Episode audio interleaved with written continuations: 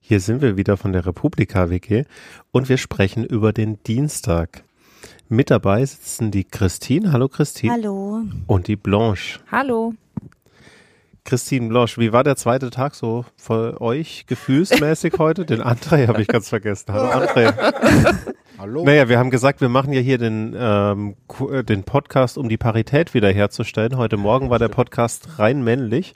Jetzt haben wir ähm, zwei Frauen, zwei Männer im Podcast.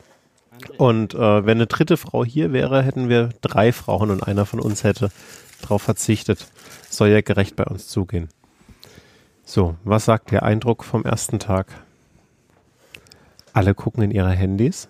Ja, weil es so schnelllebig alles ist und es ist so viel passiert heute. Insofern, ich muss es gerade mal zurückholen. Ich auch. Ich war viel im Kühlhaus ähm, auf der Relearn-Bühne. Also eigentlich davor habe ich gesessen, weil ich da Leute angekündigt habe. Chronologisch vorgehen. Das erste, was ich hier stehen habe, ist um 11.45 Uhr. Da müssen wir aber noch vorne dran unbedingt über Voss und Becke da reden. Mhm. Wahrscheinlich das, worüber heute die meisten auch reden. Das hat ja die Gemüter sehr bewegt. Becke da sehr aggressiv, Voss äh, nicht minder aggressiv, aber sie haben sich ganz gut vertragen, die beiden, würde ich mal sagen. Mir wurde berichtet, mh, die haben über verschiedene Dinge gesprochen. Ja, der eine über ein Gesetz und der andere über dessen Machbarkeit, würde ich Und haben sie miteinander gesprochen? Sagen. Sie haben miteinander gesprochen, aber sich nicht verstanden, glaube ich. Also, das war nicht die gleiche Ebene und ähm, Jo Schück hat das Ganze ja moderiert und ähm, er kam gut an, aber er war auch nicht gerade unparteiisch als ähm, Interviewender, sondern man merkte schon eine deutliche Tendenz auch zu Beckett da und ähm, der ganze Saal natürlich auch. Ähm, ich glaube, man kann das Ganze mit äh, ein, zwei Sätzen zusammenfassen. Axel Voss. Axel Voss, erstmal muss man sagen, ganz großen Respekt, dass man sich ähm, als Berichterstatter für dieses äh, unsägliche Gesetz tatsächlich ähm, auf die Republika setzt und sagt, ähm, ich stelle mich jetzt mal dieser Diskussion. Ähm, aber er hat keine gute Figur gemacht. In den Details hat er unglaublich wenig Wissen gehabt. Ähm, Beckedahl war wesentlich besser informiert. Und am Ende ist die Key Message von dieser Session gewesen, wir machen doch bloß das Gesetz, kümmert ihr euch doch drum, wie das Ganze umgesetzt werden kann. Ihr im Sinne von Zivilgesellschaft? Ihr Firmen, ihr Zivilgesellschaft, ihr Betreiber von kleinen Webseiten, ähm, ladet eure Sachen doch bei YouTube hoch. Und ähm, auch, auch eine teilweise zu, wahrscheinlich falsche Auslegung eben zu sagen, ihr dürft es doch alles, es ist doch überhaupt kein Problem, ihr seid völlig rechtssicher, es wird alles besser. Also das war tatsächlich so ein bisschen die Auslegung der ganzen Geschichte. Guido, möchtest du vielleicht noch ergänzen? Du warst doch auch bei dem Talk. Äh, ja. Hallo Guido. Hi. Also, ähm, Sehr laut. ja, ich bin, ich bin, ich bin wie immer zu laut, ne? Mhm. Ich, ich rede jetzt erstmal leiser und re reguliere mich dann noch runter. Äh, okay. Also. Irgendwie war es so ein bisschen wie äh, Opa und sein Sohn. Und äh, der Voss hat den Beckedahl auch nicht so richtig an sich rangelassen. Ich habe den ähm, Markus mh, auch selten so, mh, wie soll ich sagen, so so unkontrolliert erlebt. Also der hat, der hat, der hat schon irgendwie versucht, ein paar Angriffe zu starten. Ähm, hat damit auch die Lacher auf seiner Seite gehabt, aber das war dem Voss natürlich irgendwie klar, dass, dass der darüber nicht punkten kann, dass der auch keinen Applaus kriegen wird.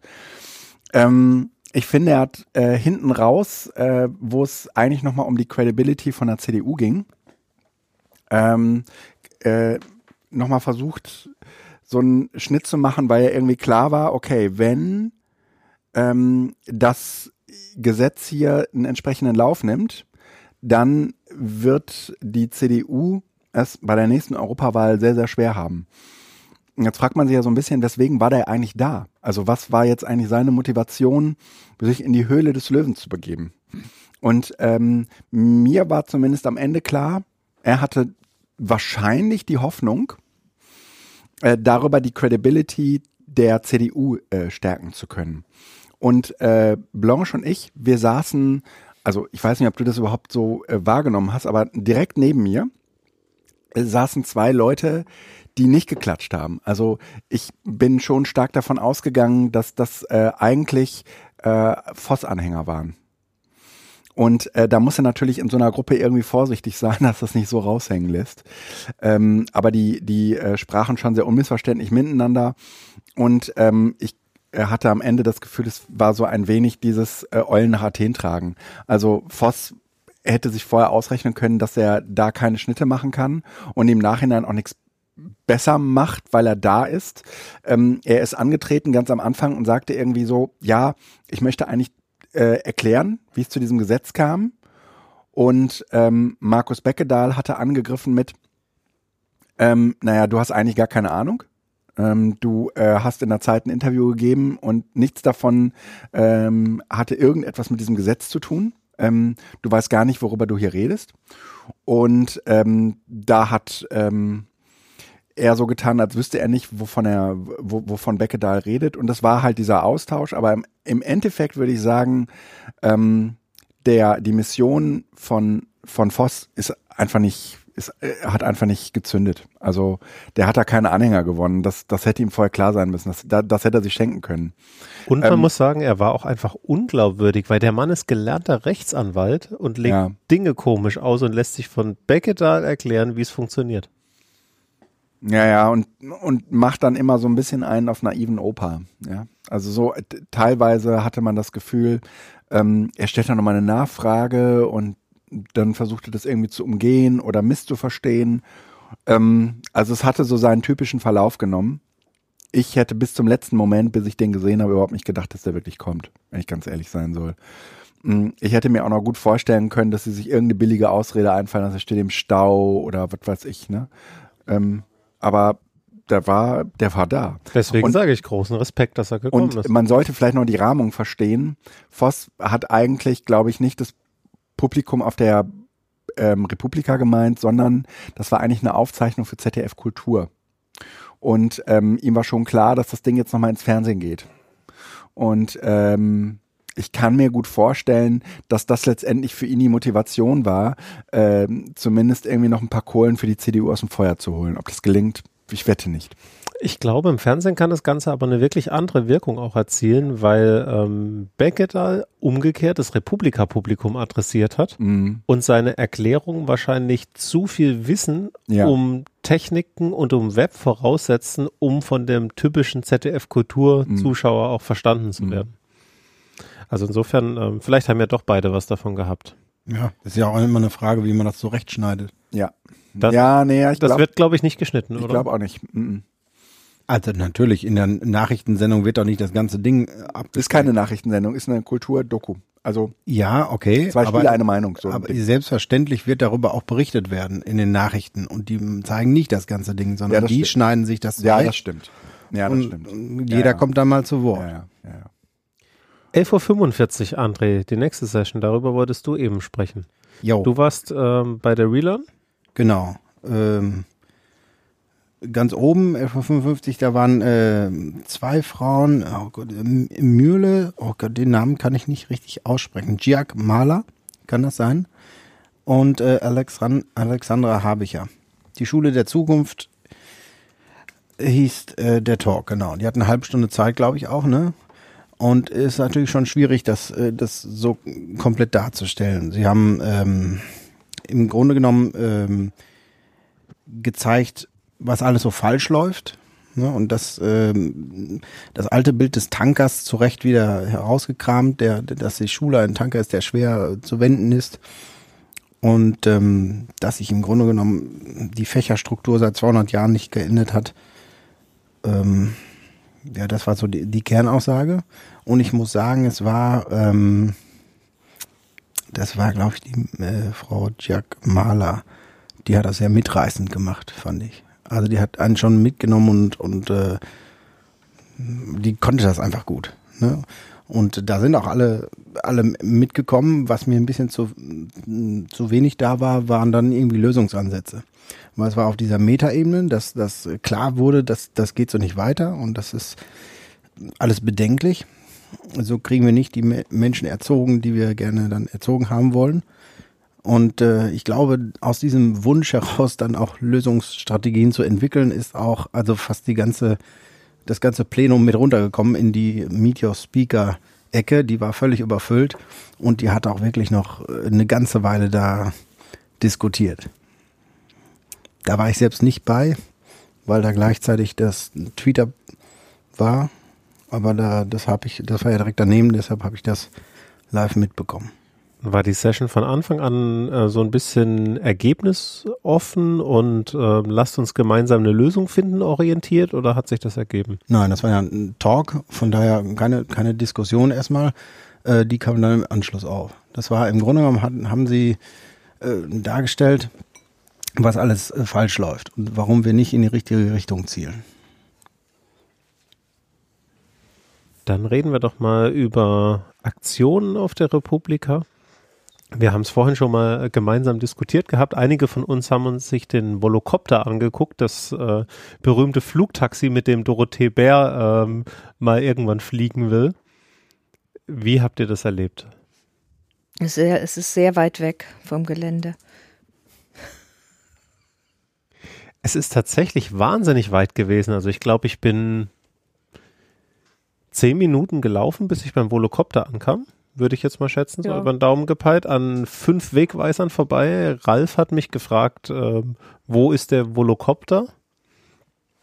Also es war schlecht ausgeschildert dafür, dass wir hier doch ein ähm, Mobilitätsinstrument haben, Hm. was da steht, was sich was theoretisch funktioniert, was gerade kurz davor ist, auch eine Zulassung zu bekommen, wie mir die eine Frau am Stand berichtet hat.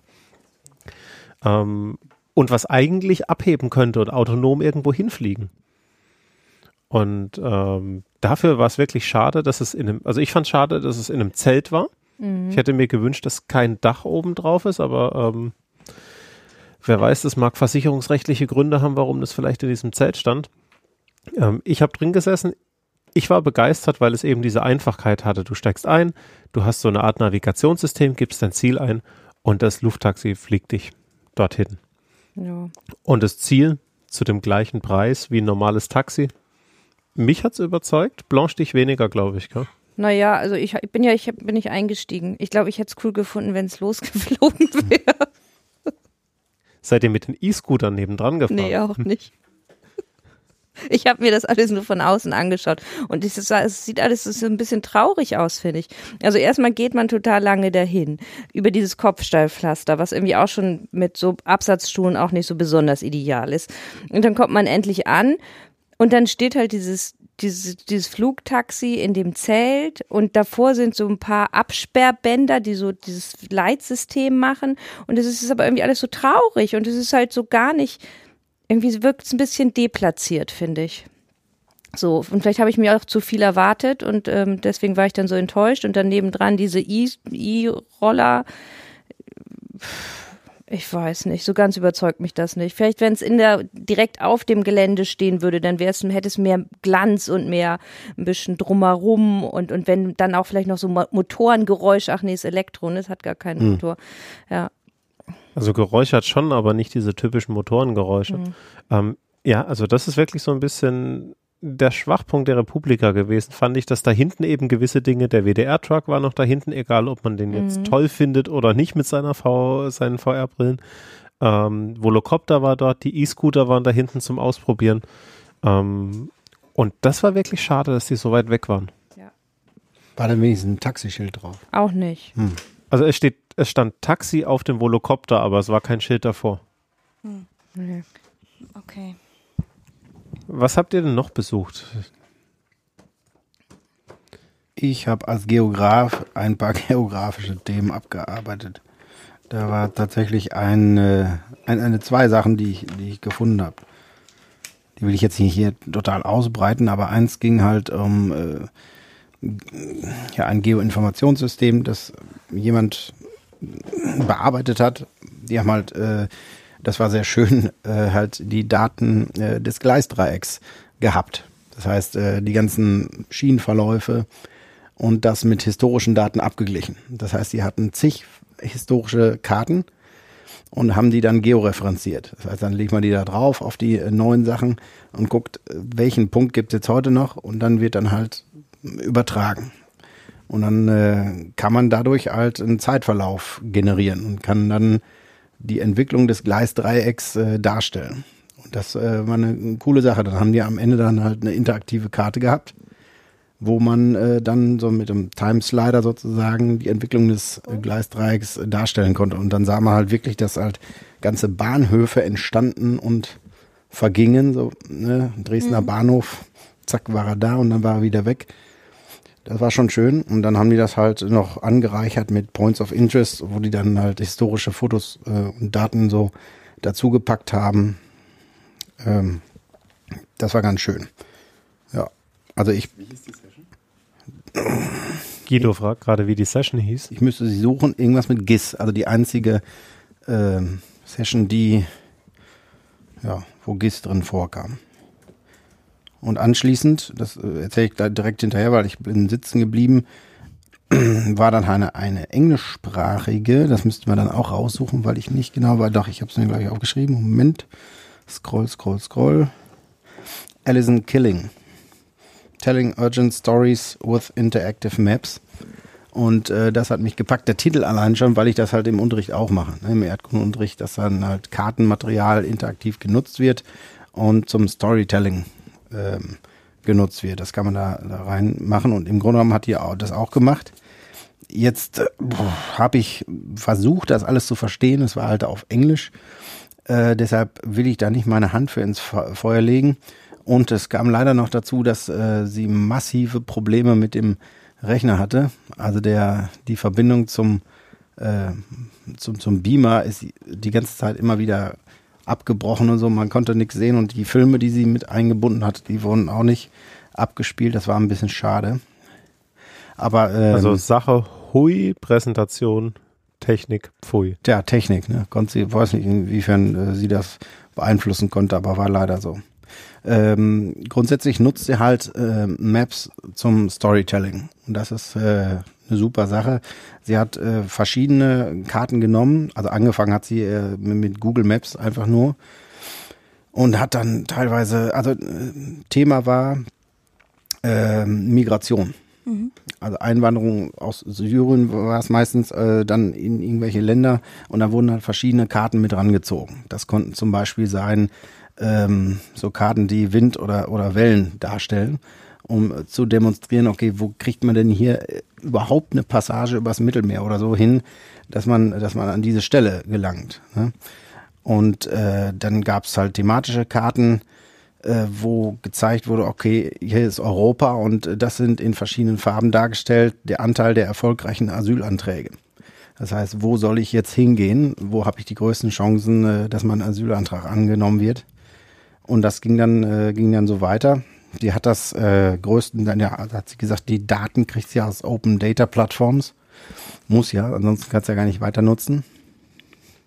Sie ist wohl auch viel rumgereist und hat mit Betroffenen gesprochen tatsächlich. Und ähm, also quasi um selbst Daten zu sammeln, um diese Story auch glaubhaft äh, darstellen zu können. Und äh, irgendwie war noch ein Podcast beteiligt, aber da, da bin ich nicht ganz durchgestiegen, weil das erschließt sich mir nicht, wie man dieses visuelle Medium Karte mit dem Podcast verknüpfen kann. Das weiß ich nicht genau. Also was sie noch gezeigt hat, war halt die Story, die poppte dann sozusagen rechts neben der Karte auf. Da war halt dann äh, äh, der Text geschrieben. Scheint, scheint so zu sein. Hm. Okay. Was haben wir denn noch, Christine? Was hast du denn dann gehört? Ähm, ich habe, ich hatte Schicht für die Stage-Moderation um 12.30 Ich habe gerade nochmal nachgeguckt.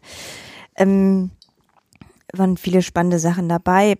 Ähm, ich fand für mich persönlich den Mix ganz gut. Ähm, es ging für mich los mit äh, einem schönen Titel Hilfe, die Generation Y kommt. Das war eine ähm, Professorin ähm, für Kommunikationsmanagement, die für sich auch, als hatten wir im Vorgespräch kurz gesagt, sie macht jetzt gar keine, eigentlich gar keine Bildungsarbeit. Also sie beschäftigt sich eher mit Recruiting und ähm, Personalentwicklung und so weiter. Und hat sich aber sehr intensiv ähm, mit ähm, Menschen beschäftigt und sie untersucht, ähm, die jetzt gerade so 25 oder 20 bis 35 Jahre alt sind, die also gerade anfangen, in den Beruf einzusteigen und und wie es denen so geht, gerade gesellschaftlich, beziehungsweise was sie so an Erwartungen an ähm, Arbeit haben und auch an Sicherheit und so weiter. Und das hat sie echt schön und, und, und, und sehr anschaulich gemacht, gerade so im Vergleich zu, weil sie ein paar Jahre älter auch war, ähm, hat so eine sehr charmante Art gemacht, dass sie auch anders ähm, ab, also Arbeit auch kennengelernt hat, also dass wir es mit einer Generation zu tun haben, der Jüngeren, die jetzt anfangen, die ganz viel auf Feedback zum Beispiel aus sind und also ganz viel Lob wollen und und sie sagte für sie, die bevor sie die Professur hatte, also auch ähm, Strategiearbeit ähm, gemacht hat und viel geführt hat selber und sagte, sie kennt es gar nicht. Also sie sagt immer, ich habe immer so gelernt, wenn man nichts sagt, ist gut. Also wie der Schwabe sagt, nicht gescholde ist genug gelobt. Ja, so so, ja. Also sie sagte, sie für sie ist das völlig, also sie musste sich da total umstellen selber, weil sie und dann merkte, sie hat es aber ganz wertschätzend jetzt auch auch äh, gebracht und dass es dann auch ähm, um, um unterschiedliche Formen geht und auch manchmal und das fand ich vor allem ganz spannend, weil, weil sie vorher, sie bezog sich auf Menschen, die am ersten Tag da waren, die ich natürlich nicht kannte, aber sie sagte, ja, und dann gibt es ja so Leute, die sagen, wir müssen alle mal so kooperative Führung machen. Also jeder soll mal führen. Also so eine Kollaboration auch da zu leben und jeder darf mal ein bisschen. Ähm, wo, wo sie sagte, wir wissen aber, dass viele junge Menschen gar nicht die Ambition haben, irgendwie selber zu führen. Also sie wollen das nicht und sagt, damit müssen wir ja auch umgehen, dass Leute einfach das einfach nicht machen wollen und damit müssen wir. Und das fand ich total. Also es, das hat irgendwie für mir geholfen, weil sie für mich aus einer ganz anderen Ecke kam, aber ich viele Fragen ähm, habe auch gerade, wenn ich an, an Bildungsarbeit denke, auch ähm, habe, weil man sich ja schon damit beschäftigt, wie wie sind ähm, junge Menschen gerade so drauf und wie geht's denen so? Geht's denen gut?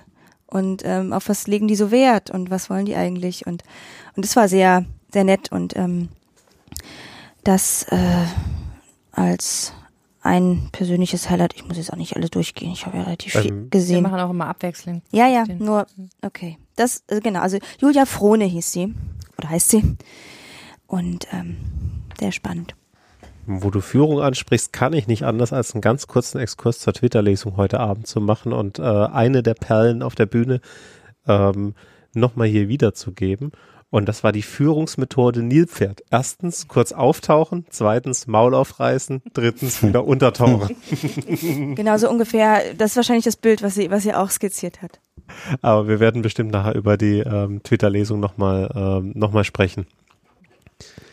Blanche, was hat dich bewegt? Ähm, ich habe, ich muss auch erstmal überlegen. Doch, ja, ähm, ich war bei WhatsApp TV. Und das macht, gibt, ich glaube, zum vierten, vierten Mal machen die das jetzt. Oder das ist ein, junger Mann von Vox, äh, Chefredakteur aus dem Segment Unterhaltung. Und der macht das jetzt schon zum vierten Mal. Und ich glaube, ich habe es fast immer gesehen und der macht das total unaufgeregt und irgendwie nett und bringt dann eben TV-Formate aus äh, irgendwo von von irgendwo her außerhalb sozusagen international ähm, äh, mit und stellt die vor und eben um so ein bisschen was zu zeigen, was es noch so gibt. Und das ist total witzig, weil es total launig ist und er natürlich total tolle Formate dann zeigt, so und es macht total viel Spaß. Und dann, der hat immer nur eine halbe Stunde. Ich weiß auch gar nicht, warum sie das nicht ähm, mal verlängern, weil der hat immer mehr mit und schafft es nie in der Zeit und sagt dann auch immer, ja, jetzt hier nur mal kurz den Tipp, aber können wir jetzt den Trailer nicht zeigen? Bringt dann halt immer Trailer mit und dann kann man sich das anschauen. Und da sind immer so schöne Sachen bei. Ähm, ich glaube, ich habe es beim letzten letzten Jahr im Podcast schon gesagt, da gab es ein Format äh, aus Südkorea, The Masked Singer. Das sind ähm, äh, Sänger, also prominente Sänger, die mit Masken auftreten und man sieht dann eben nicht, wer es ist, also eine richtig berühmte Leute. Ähm, und dieses Format, was eben aus Südkorea hat jetzt, äh, haben jetzt die USA auch entdeckt und äh, haben das da jetzt also auch an den Start gebracht und soll jetzt auch international in den Start gebracht werden. Ich hoffe auch sehr, dass es dann bald das auch in Deutschland gibt.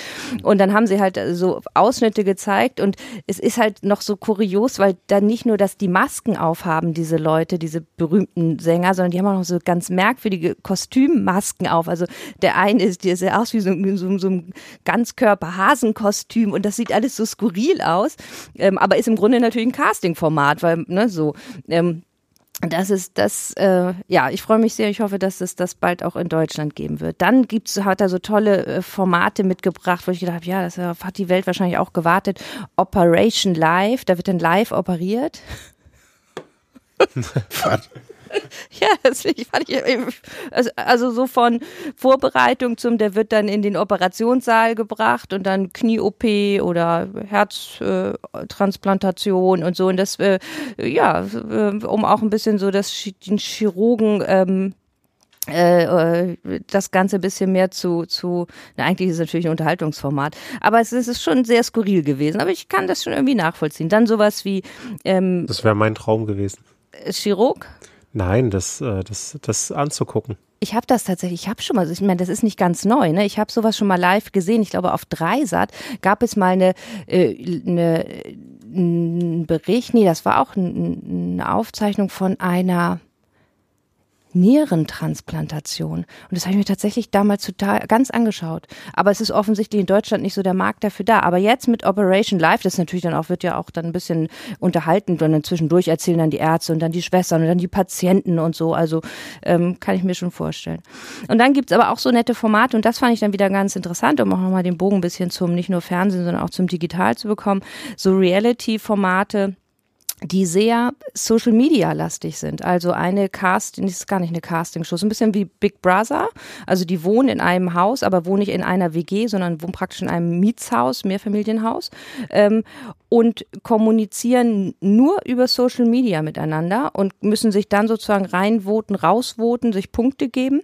Ähm, das fand ich irgendwie auch ganz spannend. Und dann äh, und gleichzeitig hat das dann natürlich so eine Metaebene, weil weil die nicht untereinander wissen, ob die natürlich jetzt die Wahrheit erzählen, weil theoretisch könnten sie halt auch sie müssen nicht die Wahrheit über sich posten, sie können sich halt auch was ausdenken. Ähm, und der Zuschauer sieht das aber natürlich, ob Person X wirklich ein Foto von sich äh, äh, schickt oder eben, weiß ich nicht, äh, ein Foto einfach aus dem Internet nimmt und dann von irgendeinem ganz anderen Mädel ähm, das Foto da postet. Das fand ich ganz nett und genau sowas gab gibt's dann auch noch. Ähm, 2025 heißt das, dass da geht's dann noch mehr um Smart äh, City Aspekt, aber auch wieder mit dieser Funktion, dass du dir gegenseitig dann äh, Punkte gibst und dann immer so live siehst, siehst, wie viele Punkte du hast. Und wenn du unten stehst und wenig Punkte hast, dann bist du halt automatisch raus. Ähm, bin ich echt mal gespannt, wie sich das so ähm, entwickelt. Also auch sozusagen dieses ganze äh, Social Media Zeug in, in Fernsehen. Äh, also Web, ob jetzt Web oder da ist es ja in dem Fall dann tatsächlich klassisches Fernsehen. Und nur einmal genannt, weil es auch ein sehr interessantes, wo könnte es anders herkommen als aus England, BBC, Moms Make Porn. Oh. heißt das Format. Und es ist auch schon wieder so ganz Und ist skurril. das drin, was draufsteht? Ja, es sind Mütter, äh, ganz unterschiedliche Mütter, auch sehr, ähm, ich weiß nicht, wonach die gecastet wurden, die tatsächlich eigentlich ähm, äh, hat so ein bisschen die aufklärerische Note, also von wegen, dass die Kinder halt, ne, was ist alles für schrecklichen Porn und jenseits der und überhaupt und immer schlimmer und so. Ähm, und die gucken sich das an, aber hatten, haben von vornherein die Auflage bekommen, dass sie zum Schluss einen Pornofilm machen müssen. Man hat nur wenig Ausschnitte gesehen bei dem Trailer, aber das sind halt echt Muttis, also ganz unterschiedliche Muttis, so zusammengewürfelt. Ähm, und die haben aber auch gesagt, sie, sie machen das. Und es sieht schon irgendwie ein bisschen witzig aus, diese Sendung. Es ist halt auch so Documentary-Style, die, die, die begleiten sie dann so über einen Zeitlang, Zeitraum. Ähm, ja, also muss ich vielleicht irgendwie nochmal googeln, was da genau ähm, was da genau jetzt so das Format ist. Das ist ein bisschen schade bei dem WhatsApp-TV. Also ich mag das wirklich gerne und ich mag auch den, den, den jungen Mann, der auch, glaube ich, gar nicht mehr so jung ist, der das macht sehr gerne, weil es wirklich gut vorträgt. Aber er hat halt immer so viel mit und dann erzählt er nicht immer so viel zu den Trailern. Man sieht den Trailer, da äh, natürlich erfährt man daraus ein bisschen was, aber er erzählt dann, die macht nicht nochmal das, den, den, spannt den Bogen nicht nochmal größer und manchmal weiß man dann nicht so richtig, worum es geht. Das ist ein bisschen schade. Also ich finde, der Hauptwert davon, was du gerade erzählt hast, ist eigentlich, dass, ähm, dass Jöran aus seinem Zimmer rauskam und äh, du gerade mehrfach von Porn gesprochen Ah. hast und er uns angeguckt hat und sich gefragt hat, was für einen Podcast machen die eigentlich gerade? Upsi. Ähm, Das macht aber nichts. Verstörung ähm, ist ja Aber was, dann- was du durchaus magst, glaube ich. Dann, ich mache das jetzt mal so gerade wie André, der das ja so charmant gemacht hat. äh, Ich bin sitzen geblieben. Ich bin auch sitzen geblieben, weil das war im Grunde eine Doppelsession, wenn es auch gar nicht Doppelsession war. Direkt angeschlossen kam nämlich WhatsApp, Instagram. Und da kam dann eine junge Dame von Funk, von dem, ne, äh, ihr kennt es, ähm, die ähm, Instagram, ein bisschen was uns zu Instagram erzählt hat. Äh, Erst so ein paar Allgemeindaten, aber sehr spannende Daten irgendwie. Ähm, und dann ein paar nette Instagram-Accounts uns ähm, gezeigt hat. Ähm, ja, und das war auch sehr unterhaltsam und sehr, sehr nett und ja. Das heißt, sitzen bleiben hat sich gelohnt für dich. Ich bin gerade irritiert, weil ihr könnt das ja nicht sehen. Wir sind hier im Podcast, aber Christine macht gerade wilde Sachen. Man muss ja immer kommentieren, was man sieht. Christine Hat äh, fotografiert gerade jetzt gar nicht stören. Blanche Jetzt äh, mit, äh, mit ihrem iPhone. Ähm, Ja, aber genau, auf jeden Fall. Und wenn ihr da nochmal ein paar gute Tipps auch braucht, wem man auf Instagram folgen sollte, dann guckt euch die Aufzeichnung an. Ich weiß gar nicht, ob es eine gibt oder so. Gibt es ja eigentlich auch eine Doku, äh, irgendwie ein es gibt einen Feed von allem, was auf der Ja, ne? Republika Mhm. ist. Ja, Oder zumindest ich von, zumindest von den Hauptbühnen, glaube ich. Kann man da einfach nochmal nachgucken, lohnt sich. Ähm, Und auch, also um auch vielleicht mal was, was Nettes zu sagen, ähm, die, ich habe jetzt schon so oft gehört, dass irgendwie der oder die nicht gut präsentiert hat. Da kann ich nur sagen, bei denen, die haben wirklich beide ganz hervorragend präsentiert. Sie auch. Also es ist eine sehr, ist ja auch noch eine jüngere Frau gewesen, aber sehr souverän, sehr, also gut und guter Stil und frei gesprochen, nicht abgelesen, so. Also wirklich ähm, konnte man sich wirklich hervorragend gut anhören. Ich wollte dann als nächstes äh, Guy Kawasaki gerne hören. Ähm, der ist in dem äh, Truck aufgetreten, unverständlicherweise von, äh, von den äh, Daimler-Leuten, beziehungsweise dem 1884 äh, Lab der Daimler AG. Ähm, einerseits verständlich, weil die ihn wahrscheinlich gesponsert haben, andererseits völlig unverständlich, weil so ein klingender Name wie Guy Kawasaki natürlich mehr Leute zieht, als in diesen kleinen, winzigen Truck dort ähm, reinpasst. Ich war 15 Minuten vor dem äh, vor der Session war ich vor Ort und die Session lief schon. Okay, ich oute mich jetzt mal. Kannst du noch mal sagen, wer, wer, wer das genau ist? Guy Kawasaki ist ähm, so, ein, so ein Vordenker im Web, sage ich mal. Also man sagt doch immer, er ist, ähm, ist äh, Web-Evangelist und hat sich einfach schon ähm, sehr, sehr früh hervorgetan durch, äh, durch Geschäftsmodelle äh, mit, äh, äh, mit Technology Ventures ähm, und äh, Beteiligung an spannenden Unternehmen, Risikokapitalgeber, er hat Bücher über, äh, über das Internet geschrieben und solche Dinge. Und dadurch hat er einfach eine starke Popularität bekommen. Ähm, man hat aber auch gemerkt, ähm, der Altersdurchschnitt der Republika-Besucher ähm, hat sich mal eben locker um 20 Jahre erhöht, als, als es dann um Guy Kawasaki ging. Also ich war dann plötzlich einer der äh, jüngeren Leute, die dort standen. Und äh, neben mir ähm, war auch jemand, der auch nicht mehr reinkam, der nur so zu mir sagte, die ganzen jungen Hüpfer, die sind jetzt alle nicht mehr dabei. Und ähm, ich habe mir es dann nicht weiter angeschaut, weil ähm, es lief ja schon irgendwie augenscheinlich eine Viertelstunde und ähm, dann äh, will man da auch nicht mehr wirklich einsteigen. Es war, es war eng, es war heiß da drin. Ähm, nicht so toll. Du hast gesagt, es gab noch irgendwo ein, äh, ein, ein Feed hin. Äh, zu der Außenbühne, glaube ich, habe ich gesehen, gab es noch ein Feed. Oder Ralf hat es gesagt. Ralf hat das gesagt. Ähm, es gab wohl noch ein Feed, aber das war alles gar nicht angekündigt. Das war so ein bisschen suboptimal. Und dann bin ich in die, ähm, in die äh, Stage gegangen und ähm, habe mir, ähm, hab mir die Session angeguckt zu dem Thema, ähm, wie es den Verkündern von schlechten Botschaften geht. Also wenn ein Hacker eine Sicherheitslücke entdeckt und er kommuniziert diese Sicherheitslücke dann an das entsprechende Unternehmen, wie das Unternehmen darauf reagiert. Ach, und wie reagiert Und, das ähm, Unternehmen? Die, die, pra die Praxis, die berichtet wurde, ähm, war eben die, das Unternehmen reagiert in den seltensten Fällen dankbar, wenn ein Hacker kommt und sagt, ich habe hier diese Sicherheitslücke gefunden, du hast jetzt drei Monate Zeit, die Lücke zu fixen, dann äh, veröffentliche ich das Ganze, sondern es reagiert eigentlich damit, dass es sagt, ich verklag dich, unterschreib mal diese Unterlassungserklärung, ähm, hör, ähm, hör auf damit. Das ist eigentlich eher das, äh, was passiert. Und die Session war von Thorsten Schröder vom Chaos Computer Club, der da einfach ähm, ja wahnsinnig ähm, wahnsinnig anschaulich drüber drüber gesprochen hat. Guido sitzt hier wahnsinnig lachend neben Ja. uns. Das ist auch Ich versuche mich ist- auch zusammenzureißen, weil es eigentlich es auch- total lustig ist. ist aber ich möchte dir gleichzeitig auch ernsthaft zuhören. Das habe ich heute in der Session. Achtsames Zuhören. achtsames Zuhören. Ralf ist auch gerade ganz achtsam, habe ich das Gefühl da hinten. Ralf, Ralf Willst du uns davon berichten, Blanche? Vom achtsamen Zuhören, nee, noch nicht. Noch nicht. André ist jetzt auch erstmal wieder drin. Aber Adrian, warst du denn überhaupt schon fertig? Wir haben dich jetzt irgendwie unterbrochen. Ich, ich, war, ich, war, ich war fertig mit Thorsten Schröder. Man könnte noch viel drüber reden, aber ähm, wir wollen ja auch die Dauer des Podcasts nicht sprengen.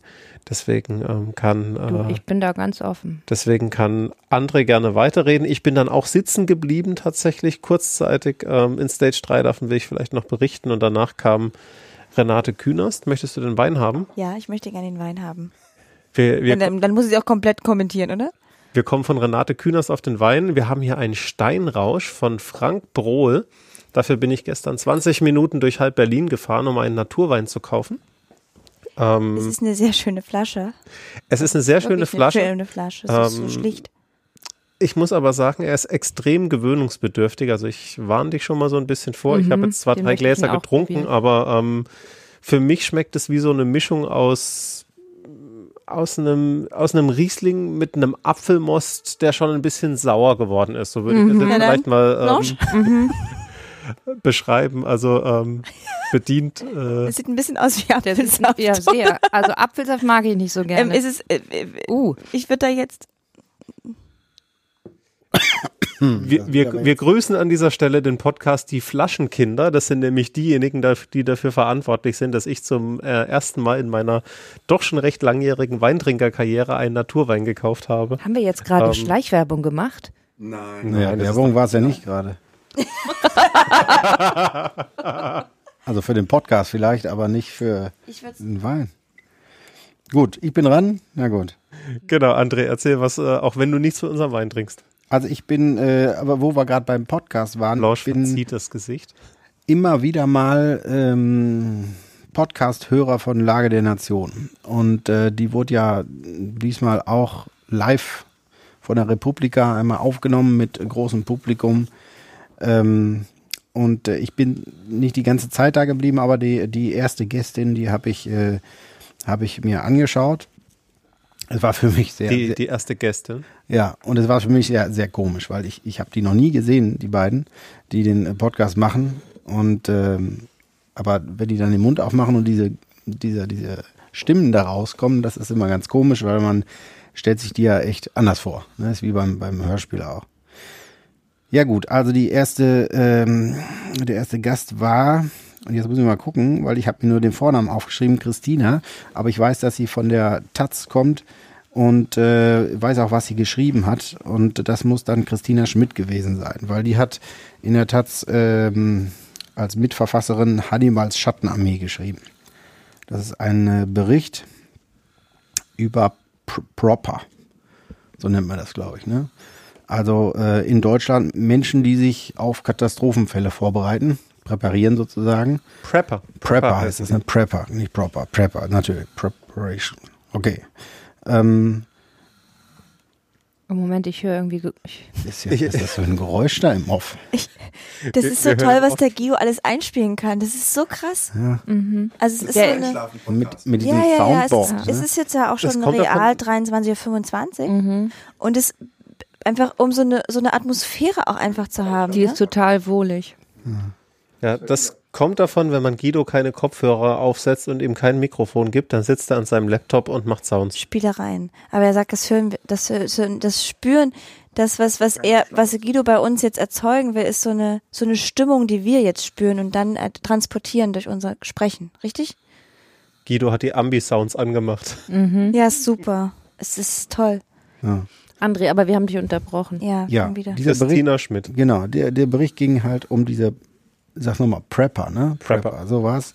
Also Menschen, die sich auf den äh, Katastrophenfall vorbereiten, aber nicht wie das technische Hilfswerk oder so, sondern äh, halt ja ohne Auftrag im Grunde genommen. Und ähm, Ohne Auftrag. ja, ohne Auftrag. Okay.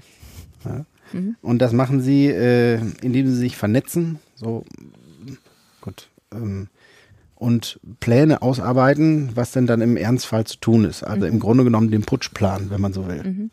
Ne, sie sind ähm, von Berufswegen bewaffnet, weil das kommt halt noch dazu. Das sind ähm, zum großen Teil ähm, Polizisten oder von der Bundeswehr, teilweise ähm, Spezialkräfte.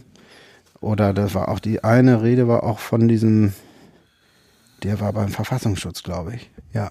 Ne? Und die halt, das sind alles Personen, die eben eigentlich im Ernstfall genau die, äh, die Bundesrepublik schützen sollen. Im Grunde genommen machen die dann entsprechend das Gegenteil und nutzen dann auch äh, ihre ja, dadurch, dass sie natürlich dann mit im System verankert sind und sehr viel wissen und sehr viel Daten auch erreichen können, können die zum Beispiel auch äh, Daten aus den Polizeicomputern raussuchen, wo dann andere Leute dann entsprechende Todeslisten aufstellen. Wenn es schon vor die Hunde geht, dann kann man auch direkt losziehen und diesen oder jenen Unliebsamen dann entsprechend entsorgen. Das sind so, ja, also die, die Staatsanwaltschaft ermittelt halt gegen, wenn ich mir das richtig aufgeschrieben habe, Vorbereitung einer staatsgefährdenden Gewalttat und Mitgliedschaft in einer terroristischen Organisation. Ne? Also, äh, damit das äh, klar wird, was, was für Dimensionen das hat. Ja. Und ähm, hat, hat Christina Schmidt auch ähm, als äh, Taz-Redakteurin auch über das Hannibal-Netzwerk geredet, diese ähm, Ja. Recherche, die sie aufgedeckt hat, äh, Ja, kürzlich genau. erst? Genau, ja. Hannibal war wohl dann der, dieser Chef, der das letztendlich ähm, aufgebaut hat. Und ich habe jetzt äh, tatsächlich im Nachgang nochmal den, den Taz-Bericht gesucht und äh, zumindest so grob erflogen. Das war dann halt diese, ähm, diese Teile, da war halt äh, Kommando Spezialkräfte, das war dieser militärische Abschirm, diese, das waren diese, also tatsächlich in höheren Positionen irgendwo entweder höheren Position oder ja, wie soll man das sagen, als gut ausgebildet, um äh, die Bundesrepublik eben in diesem Katastrophenfall entsprechend zu verteidigen. Und genau die sind halt diejenigen, die dann ja genau das Gegenteil bewirken.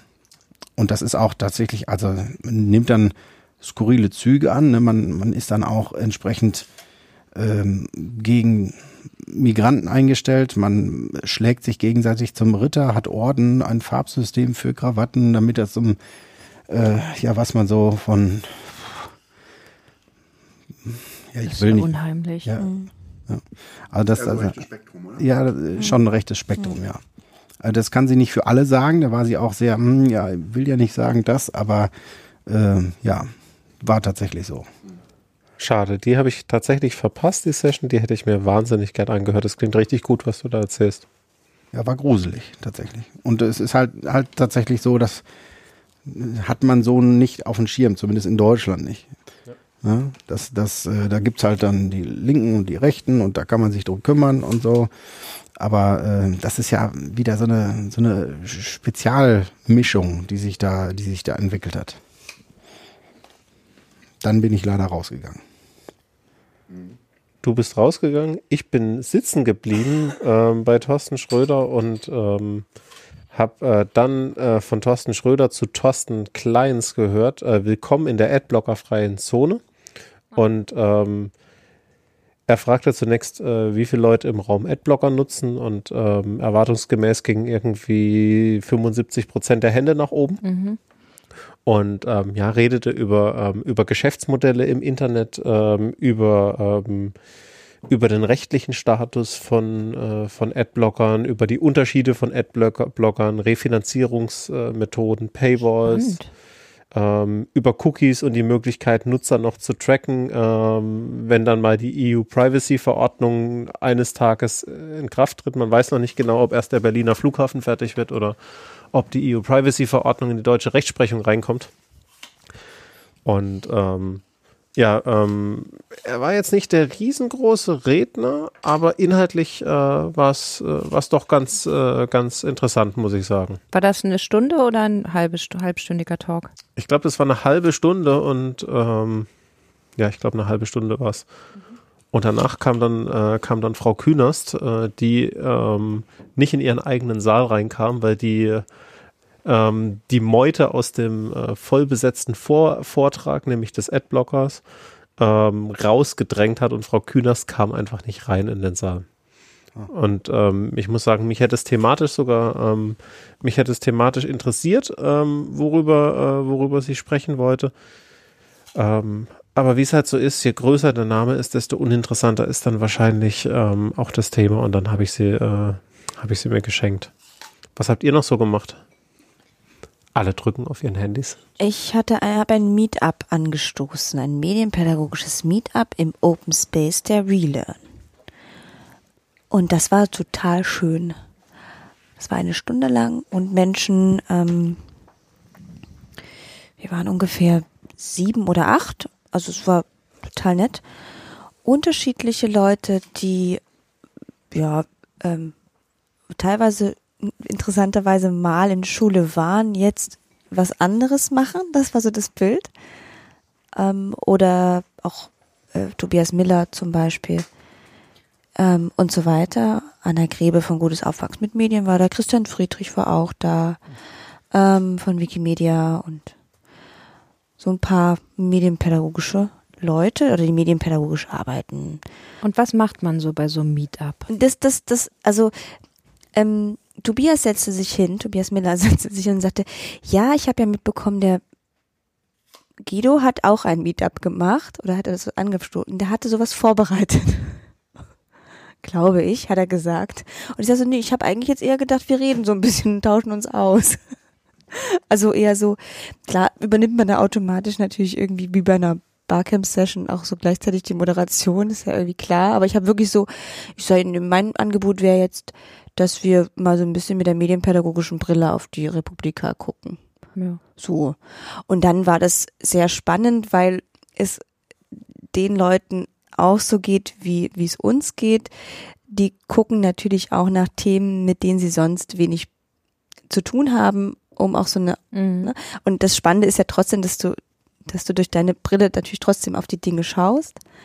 Und dann sind wir so durch eins und haben so ein bisschen ähm, geredet darüber ähm, und uns, uns aufgefallen ähm, ganz, ganz stark, dass es auf den großen Bühnen dann doch, das war glaube ich das Voss-Beispiel, was da genannt wurde, ganz oft darum ging, sind wir überhaupt verständlich? Also ist, ist das, was, was da passiert, für ähm, normale Menschen verständlich? Und, und wir haben immer zu Schwierigkeiten, das habe ich dann so versucht, so ein bisschen auszuweiten, auch, auch dann in pädagogischen Prozessen, sie ist Gesetzesentwürfe, Uploadfilter, äh, ja, ähm, äh, da auch das so runterzubrechen und auch selber so zu verstehen, mal abgesehen von technischen Sachen wie, wie funktioniert eigentlich wirklich so ein Algorithmus und so weiter und wo liegen eigentlich wirklich die Probleme, also dass ich da zunehmend Schwierigkeiten habe und wir dann ganz schnell über große, wir brauchen wirklich ähm, ähm, eine, eine stärkere noch eine stärkere Zivilgesellschaft und haben dann auch über Kommerzialisierung in der Republika relativ schnell gesprochen. Also es war wirklich so ein Bild, wir sitzen da in so einem ähm, ganz kraftvollen Kreis quasi in so einer Relearn-Blase. Und da drüben werden die, sind die, ist das Geld und das, was da sozusagen an Kommerz auch äh, zu sehen ist, auf der, auf den großen Bühnen, auch auf den Schaustellerplätzen und so weiter. Und ähm, es gibt relativ wenig Verständigung. Das war dann so zwischendurch das Bild. Das fand ich sehr spannend. Ähm, und an sich war das eine sehr, sehr schöne, schöne Begegnung mit Leuten, ähm, auch Leute, die ich noch nicht kannte oder gar nicht und auch gut kenne und es war ähm, sehr nett und ich fand, es wurde gut angenommen ähm, und es tat allen irgendwie gut, mal so ein bisschen zu reflektieren. Schön. Mhm. Ich glaube, dann sind wir auch schon fast im Abend der Republika angelangt. Oder ähm, mhm. hat noch jemand was aus dem Nachmittag, was er mitteilen möchte? Mhm. Also wo, wo du gerade von deinem Twitter sprichst, ähm, eine Sache habe ich auch angeboten, das war gedacht, so konzeptionell für die begleitenden Lehrer äh, der Schüler, die auf der TinCon sind. Das war so der, der Ursprung. Ne? Weil die TinCon ist ja auch zeitgleich gewesen. Und da gehen dann Schüler hin und teilweise ist das so, dass die ganze Klassenweise da hingehen oder so teilweise und dass Lehrer die begleiten und damit für die ein, äh, ein Angebot ist, habe ich einen Workshop angeboten, ein Twitter-Lehrerzimmer, äh, wie vernetzt man sich da. Es war äh, im Grunde genommen ein Steiger-Workshop, so war es gedacht. Und so habe ich den auch aufgebaut mit ganz vielen Tweets, die so ähm, die ich so gezeigt habe, die jeweils irgendwas, eine besondere Aussage hatten. Also warum ist das überhaupt wertvoll? Das war halt der wertschätzende Tweet vorweg. Und wie ist das technisch? Also was, was kann man da machen? Ähm, was ähm, sind so typische Sachen, die Lehrer da teilen? Ne? Irgendwelche Fragen oder Inspirationen oder Ideen, die da kommen.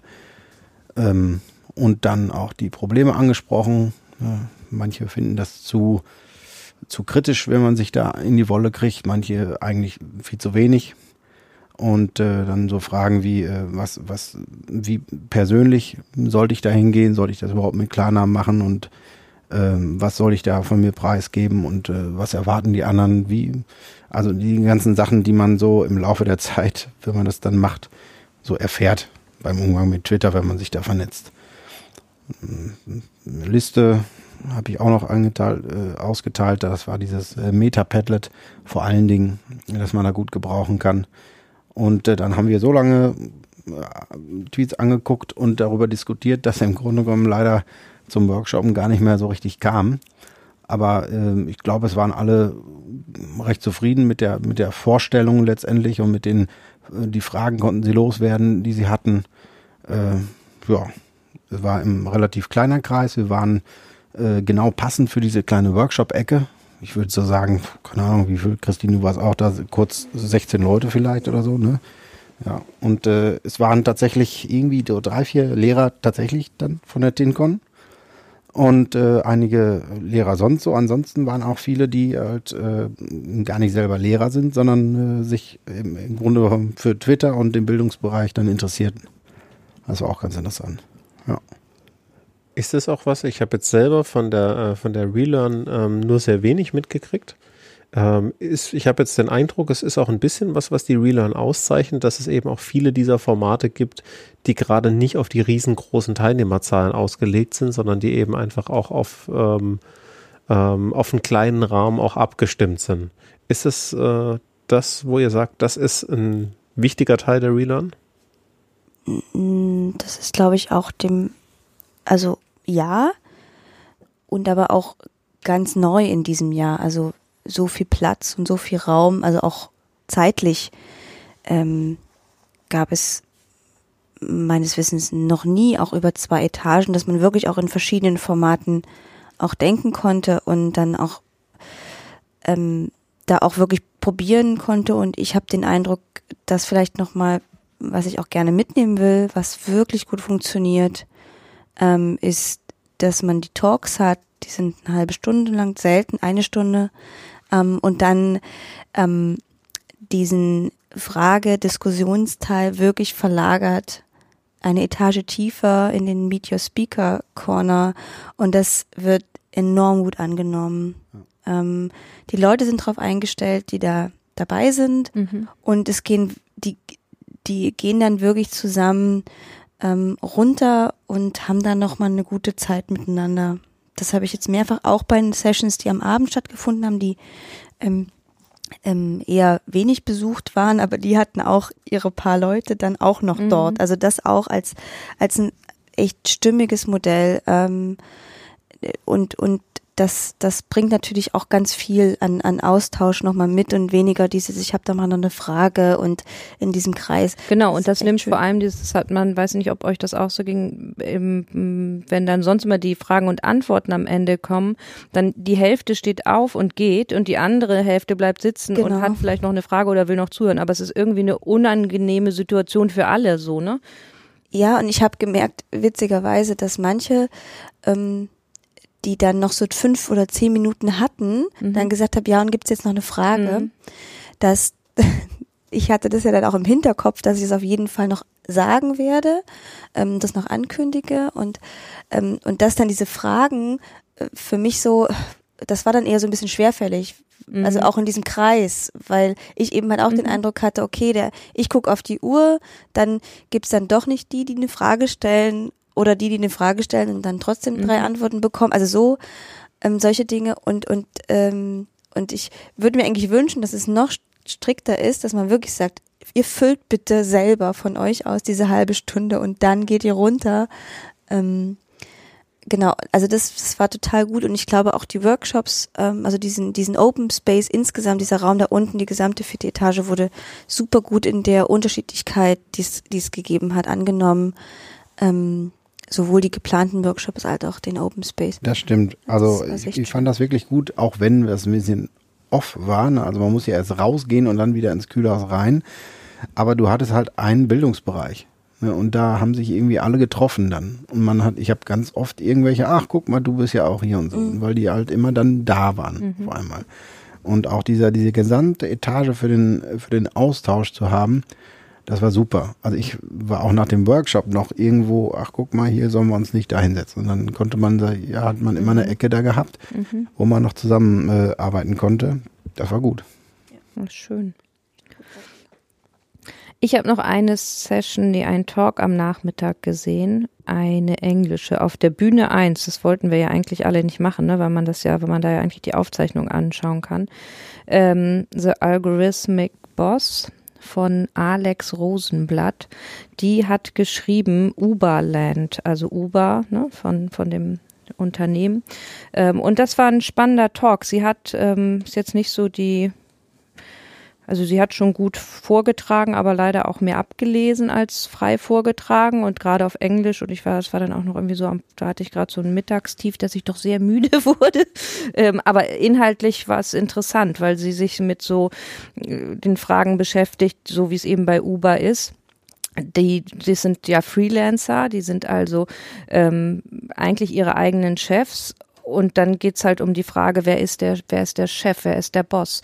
Ähm, und das ist nicht ganz trivial, weil äh, praktisch eine AI der Chef ist. Und dann hat sie ganz viele Fälle erzählt, wo es dann zu Spannungen oder so zu, zu Problemen kam zwischen dem Fahrer und, und dem System sozusagen. Also so Sachen wie, dass dann, ähm, weiß ich nicht, äh, weiß nicht, sie ein, ein, eine Fahrerin wurde irgendwie beschimpft und dann hat die gesagt, ja, dann nehme ich dich nicht mehr mit und hat die Fahrt abgebrochen und das darfst du aber eigentlich dann nicht als Uber-Fahrerin, sondern dann, dann äh, musst du halt, ne, dann vom System hat sie dann das Geld nicht bekommen, dann musste sie halt erst da äh, äh, einreichen, warum sie jetzt die Fahrt abgebrochen hat, weil sie wurde ja beschimpft und, und davon hat sie so ganz viele Beispiele erklärt und erzählt und das ist, da habe ich mir vorher nie so Gedanken drüber gemacht, aber eigentlich echt äh, in- interessante Fragen, die da so mit einhergehen. Ähm, und auch dann natürlich noch das Ganze auch noch von der anderen Seite, von der von der äh, Benutzerseite, also nicht nur beziehungsweise wer ist dann überhaupt äh, Fahrer und und dann die die Gäste, die die ne die ähm, äh, Mitfahrer sozusagen, wo es dann auch natürlich ganz schnell so eine Sachen geben kann, weil da ja dann einfach die AI dahinter steht, so äh, Preisdiskriminierung. Also da hatte sie das gute Beispiel drei Leute, die sich ein Uber bestellen, selber stehen nebeneinander ähm, und ähm, das kennen wir ja schon alle, dass ähm, die eine AI dann die die Preise bestimmt, also passiert ja bei uns auch schon, ne? wenn viel zu tun ist, äh, wenn gute Hochzeit ist für, für Fahrten, dann werden die, gehen die Taxipreise, also bei, bei ähm, Moja oder oder ähm, äh, na wie heißt denn die Taxi-App? My Taxi. Bei Taxi ist es doch auch so, ne? Genau, dann gehen, werden die Fahrten eben teurer und wenn, wenn gerade weniger los ist, dann werden die Fahrten eben günstiger. Soweit kennt man das ja schon. Und dann geht's aber natürlich, und das ist ja naheliegend, einen Schritt weiter. Und dann sagte sie eben, dann drei Leute stehen nebeneinander, bestellen zur selben Uhrzeit ein Taxi und alle drei kriegen einen anderen Fahrpreis. Ähm, wo man sich dann so überlegen kann, okay, warum ist das so? Und ähm, natürlich ist das irgendwie total naheliegend, dass das so kommen kann oder schon so ist. Ähm, aber es sind wirklich spannende Fragen. Also ich habe ähm, mir gleich mal das Buch gemerkt und werde es mir irgendwie bestellen. Es hört sich wirklich interessant an. Ähm, und eben auch gerade mit diesem, äh, wenn dein, wenn der Chef dann eben nicht mehr, äh, also eine AI ist, wie, wie funktioniert das dann? Und da hängt ja noch ganz viel anderes mit dran. Hat auf jeden Fall für mich ähm, nochmal wieder irgendwie gedanklich das ganz anders aufgemacht. Und insofern war es nicht immer ganz einfach zu folgen, vielleicht aber auch, weil es auf Englisch war und ich mich mir nicht eine Übersetzung, äh, also die Dings äh, geholt habe ähm, und ich auch ein bisschen müde war, aber ansonsten wirklich spannender und guter Talk. So kann man sich ja nochmal im Livestream anschauen, weil war ja auf Stage 1. Während du gesprochen hast, habe ich die ganze Zeit drei Engel für Charlie vor meinen Augen gehabt. Äh, Als die dieser, da zu dritt standen. Äh, ähm, nein, dieser, ähm, dieser Chef, der aus dem Lautsprecher immer ja. nur ähm, raus, äh, raus mit ihnen spricht, daran hat mich das jetzt äh, doch Charlie. sehr erinnert. Und ähm, ja, ich glaube, ähm, du hast mir auch Lust gemacht, das Buch zu lesen, muss ich sagen, ja. was sie geschrieben hat. Genau. Und ich bin tatsächlich so ein bisschen über dem Thema heute geblieben, weil ich bin danach gab es eine Session von einer Österreicherin Barbara Wimmer, äh, Jobchancen AD, wenn der Computer Nein sagt, ähm, was tatsächlich auch äh, sehr faszinierend oder eigentlich auch äh, kurios ist. In Österreich haben sie 22, Anfang 2019 ein ähm, ein, ein Algorithmus ähm, erstellt und zwar für, für Jobsuchende, also für Arbeitszeitvermittlung. Und Österreich hat die ähm, will künftig Arbeitssuchende in drei Kategorien einteilen. Einfach zu vermitteln, also äh, niedrige Chancen, mittlere Chancen, hohe Chancen. Jetzt kann man sich ja schon vorstellen, dass das nicht so ganz, also das ne, so wird Christine schüttelt schon den Kopf. Also, ne, ähm, und, und die hat das sehr gut erklärt und hatte viele, viele Fakten irgendwie mitgebracht, so die Barbara Wimmer. Ähm, und natürlich, also da geht es dann ganz viel um Diskriminierung, also Diskriminierung von Frauen in dem System, weil gesagt wird, naja, Frauen hätten weniger Chancen auf dem Arbeitsmarkt, deswegen kriegen die schon mal weniger Punkte. Wo man ja sagen kann, das ist ja so, ne? Wo, wo alle den Kopf schütteln und sagen, ja, das kann ja nicht sein, aber so.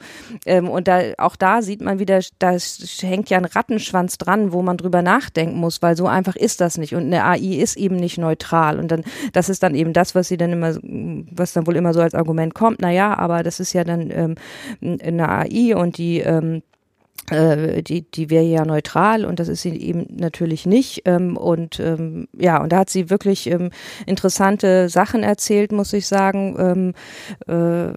Äh, kann man auf jeden Fall auch einfach nochmal, wer will, Barbara Wimmer, einfach nochmal irgendwie googeln und sich da informieren. Ähm, ich habe, was ich jetzt nicht genau weiß, ist, Sie sagten, das soll kommen. Es hörte sich schon relativ definitiv an, was ich wirklich unheimlich finden würde, wenn das so ist. Weil da geht es natürlich tatsächlich um jemand, der dann in die schlechte Kategorie Chance abgerutscht ist, der kriegt dann keine Förderung, der kriegt keine Bezuschussung, da, da gibt es dann weniger Gelder für diesen dritten Bereich. Also kann man sich ja vorstellen. Und ich glaube, als wenn ich es jetzt richtig im Kopf habe, das waren so als Frau über 50 mit Kindern fällst du in diese Kategorie, wo man ja sagen muss, mit 51 und Kindern als Frau weiß ich nicht. Also könnte man ja nicht pauschal sagen, all die sind jetzt schwer vermittelbar, aber na, wenn man das dann danach, wenn es dann tatsächlich nach dem Algorithmus geht, dann ist das so. Ähm, ja, also absurd, aber ähm, soll soll wohl irgendwie kommen. Ja. Und dann warst du bestimmt irgendwie zwischendurch mal krank oder sowas. Ja. Also kommen noch ein paar Feinjustierungen dann dazu. Also kann ich, kann ich wirklich nur empfehlen, das nochmal mhm. nachzu recherchieren und daran angeschlossen dann Matthias Spielkamp, das waren beides nur halbstündige Sessions, deswegen haben die das relativ schnell durchgerattert, mhm. ähm, der sich, der im Grunde nahtlos anschloss ja an das Thema. Und äh, Christina Penner von den, was macht, gehören die vom Algorithm Watch, mhm. genau, und die haben das Citizen Scoring in the UA, ähm, Ähm, und haben also im Grunde da nochmal dran angeknüpft und auch einiges erzählt, was da vorher schon von der Barbara Wimmer kam, aber auch sehr interessant und ähm, ja, ähm, sehr, ähm, sehr aufschlussreich einfach. Also. Das wäre jetzt spannend gewesen, wenn da jetzt noch jemand äh, eine Session gemacht hätte zu diesem ähm, ähm, Social äh, Scoring. Credibility, Social Scoring, äh, wie es Mhm. äh, es in China In gerade praktiziert ja, ja, wird. Das wäre extrem spannend dann noch gewesen. Ja, Blanche, ich sehe, du warst richtig fleißig irgendwie. Du warst bei echt vielen Sessions heute, habe ich so das Gefühl. Ja, ich war immer so müde, deswegen bin ich dann immer sitzen geblieben. Ja, müde ist die perfekte, die perf oder nicht aufgepasst ist die perfekte Überleitung zu äh, Cory Doctorow ähm, auf Stage 1. Äh, It's Monopolies, not Surveillance. Ähm, da haben sich einige von uns getroffen. Du warst da, Blanche, Jöran war da, Guido war da. Ähm, und ich bin noch kurz vor Beginn dazugekommen. Ich muss sagen, ich fand's gut. Ich hatte aber noch ein bisschen was zu arbeiten und habe äh, nach zehn Minuten dann angefangen, noch andere Dinge nebendran zu machen. Bei mir ähm, sind, glaube ich, nur so ein paar, so ein paar Kernbotschaften ähm, hängen geblieben. Und für mich war eigentlich die, die Kernbotschaft, und das war eigentlich ganz. Unser Google Home fängt an, mit uns zu sprechen. Spannend. Ja, habe ich Google gesagt? Nee, oder? Und ich wollte Google sagen, ich habe es gedacht. Das ist jetzt ein bisschen beunruhigend gerade. Ähm, ähm, ich fand es ganz spannend, dass einfach mächtige Persönlichkeiten und auch ähm, äh, mächtige ähm, gesellschaftliche äh, Modelle mit äh, großen Technologieunternehmen verglichen wurden und eben gesagt wurde, ähm, ähm, es liegt so, es wird immer erzählt, es läge in der Natur der Sache, dass äh, ein Technologieunternehmen noch mächtiger wird und immer mehr von diesen kleinen Unternehmen aufkauft, bis es dann eben diesen einen Marktführer gibt. Und das wäre eben intrinsisch für Technologieunternehmen an sich. Das war, äh, das war so ein bisschen die, ähm, die These, die dann aber auch entkräftet wurde und immer gesagt wurde, nein, es wird uns zwar erzählt, dass es so ist, aber es gibt staatliche Mechanismen in den meisten Fällen, die sowas machen. Und ähm, da wurde eben auch ähm, aufgeführt, dieses äh, Thema, dass, ähm, dass ja eben gewisse, gewisse Gesetze die Plattformbetreiber zu Dingen verpflichten, gegen die eigentlich erstmal alle sind, aus einer Sicht von einem Facebook zum Beispiel extrem wünschenswert sind.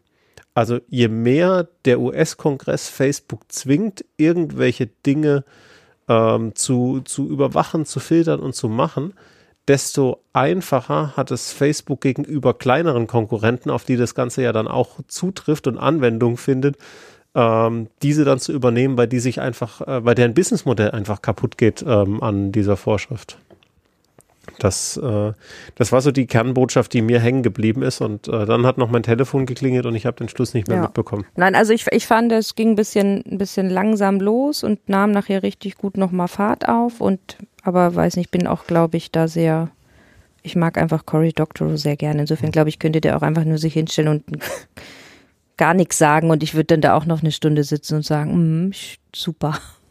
Ja, es war eine, ange es war, es war eine angenehme Performance, äh, Ja. auf, auf jeden Fall. Der kann natürlich auch einfach gut sprechen und, und irgendwie, ja, ist jetzt auch alles nicht neu, was er erzählt hat, aber war trotzdem, war trotzdem irgendwie gut, konnte man sich gut nochmal anhören.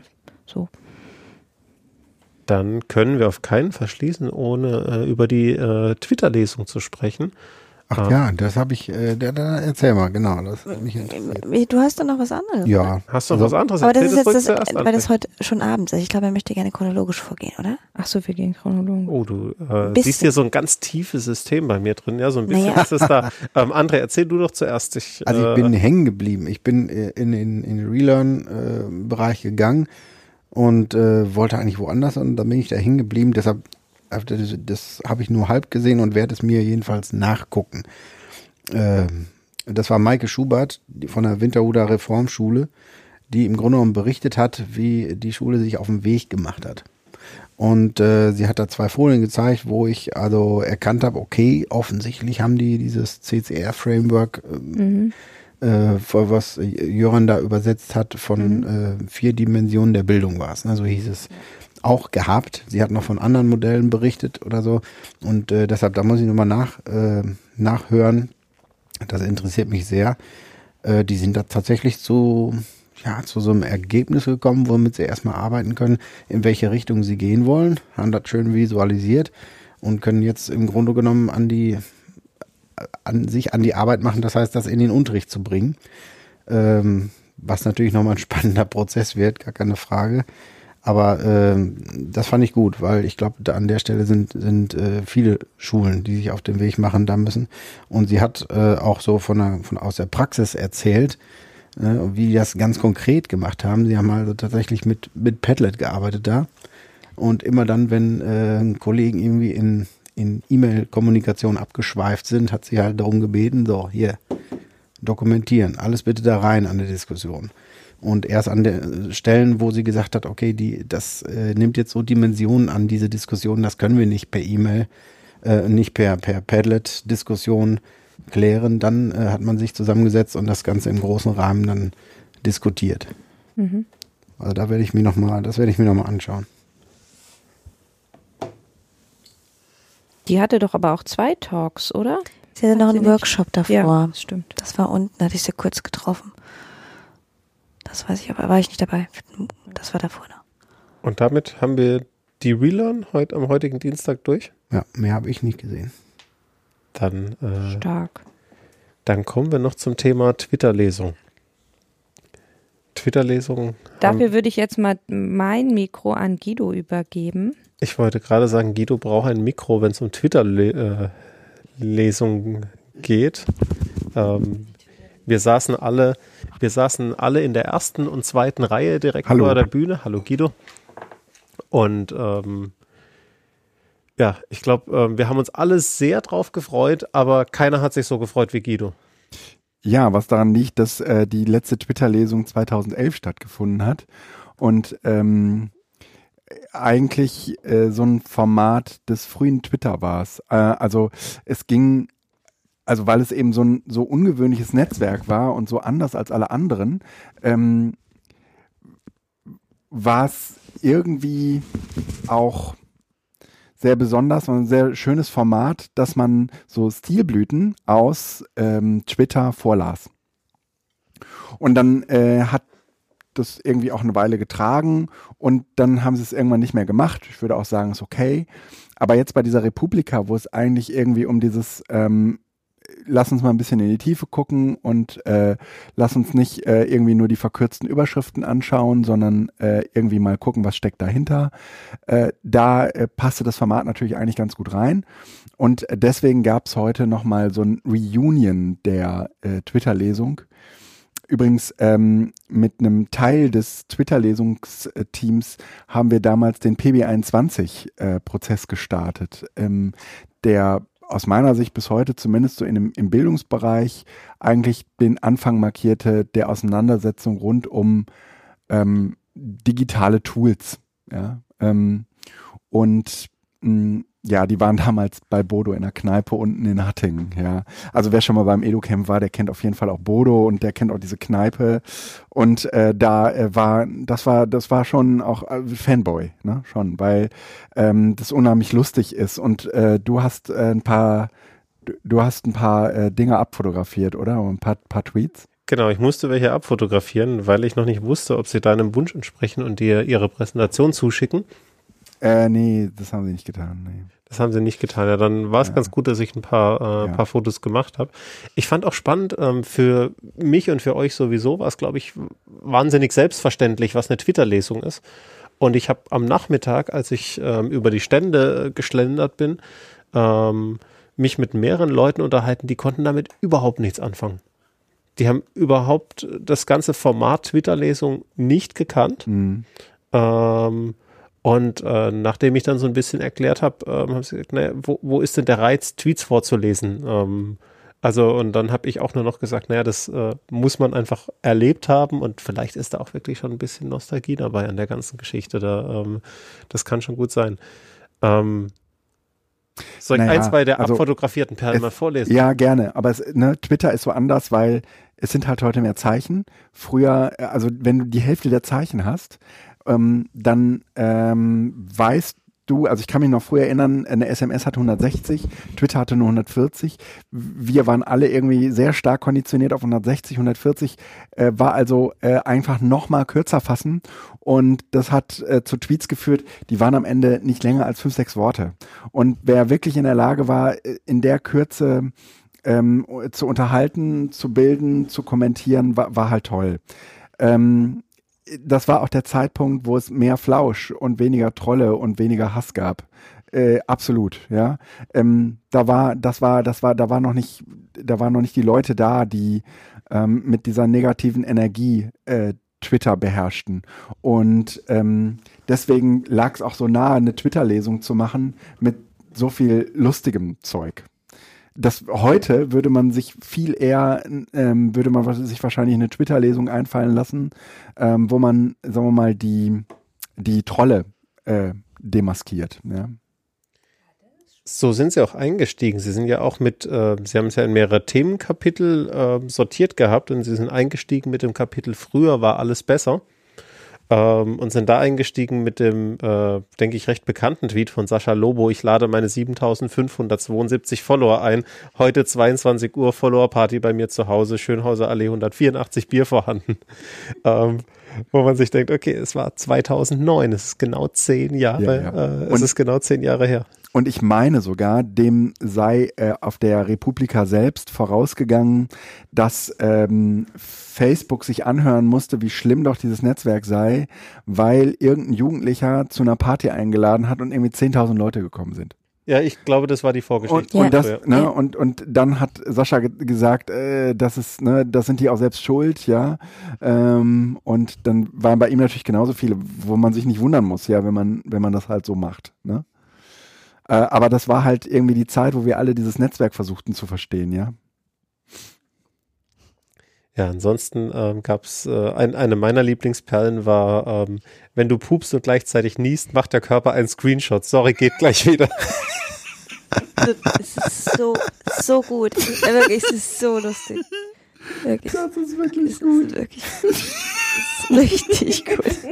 Und ich fand auch schön, sie haben wirklich auch den Mix gehabt aus Nostalgie-Tweets ja, ähm, und aus ja. aktuellen Tweets. Also das haben sie, haben sie sehr schön äh, gemischt. Ja. Und dann auch Tweets, wo man ähm, wo man gar nicht so richtig weiß, ist es ein Nostalgie-Tweet gewesen oder nicht, wie zum Beispiel Europa, die Plattform ist geil, aber scheiße konfiguriert. Mhm.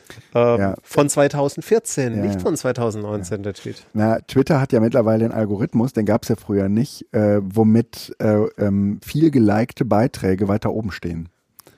Mhm. Ähm, also wenn man die Twitter-App benutzt, dann ist das ja so. Ähm, ich habe das eine Weile gemacht und gemerkt, dass es mich frustet, wenn man selbst nur zwei Likes kriegt für seine Tweets. Und ähm, seitdem benutze ich wieder Tweetbot. Da ist das nicht so. Aber das kann man auch umschalten, oder? Nee. Kann man nicht? Bei der normalen Twitter-App meinst du? Ja. Also das nicht umschalten. Nee, das ist so. Was? Dass du die nicht. Doch, hier. Du, Stattdessen neueste Tweets anzeigen. Zack. Ja, du kannst es machen, aber du musst es dann immer wieder neu machen.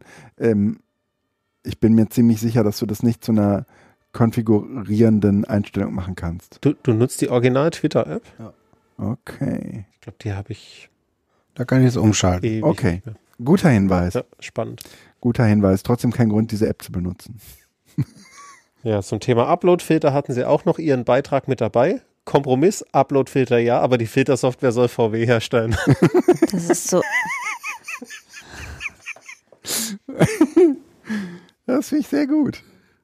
Das ist ein sehr kreativer Umgang mit einer Scheißsituation. Ja. Ne? Und es ist Kind so schlau. Es ist, ne? ja, es ist, es steckt sehr viel drin. Ähm, Ja, André zeigt mir gerade ein Katzenvideo, glaube ich. Ich wollte eigentlich gerade fragen, ob ihr, ob ihr eigentlich Fußballfreunde seid und auch ganz aufgeregt seid gerade, wie viele Menschen da draußen. heute Nein. ist Fußball. Wer spielt? Ja. Doch nicht mehr um die Uhrzeit. Wir spielen um die Uhrzeit noch Fußball. Ja, Liverpool, fünf nach zwölf. Liverpool hat den Einzug ins Champions League Finale geschafft. Gegen Barcelona gewonnen. Was, Was- ist, was ist nochmal Champions League? Können, können wir, können wir, Okay. können Nein, nein, wir nein, kurz nein, beim nein. Thema nein, nein, bleiben? nein. Ich, ich, ich wollte. Wir, das, es war gerade lustig. es war, ja, ja. Und dann kamst du. und ich kam dann mit Fußball. Ich, Danke. ich habe meine Kanäle, Christine. wo wir uns freuen Ja. können.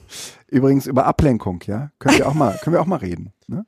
Prokrastination war doch schon ein großes Republika-Thema Ja. mal Ja, vor ja, vielen Jahren. war's? Katrin Pasik, Sascha Lobo. Ja, ja. Aber jetzt ist ja, hat ja äh, Ablenkung nochmal ein ganz anderes Niveau erreicht. Ne? Weil ich jetzt von Fußball Wo- angefangen habe? Worüber haben wir gerade gesprochen?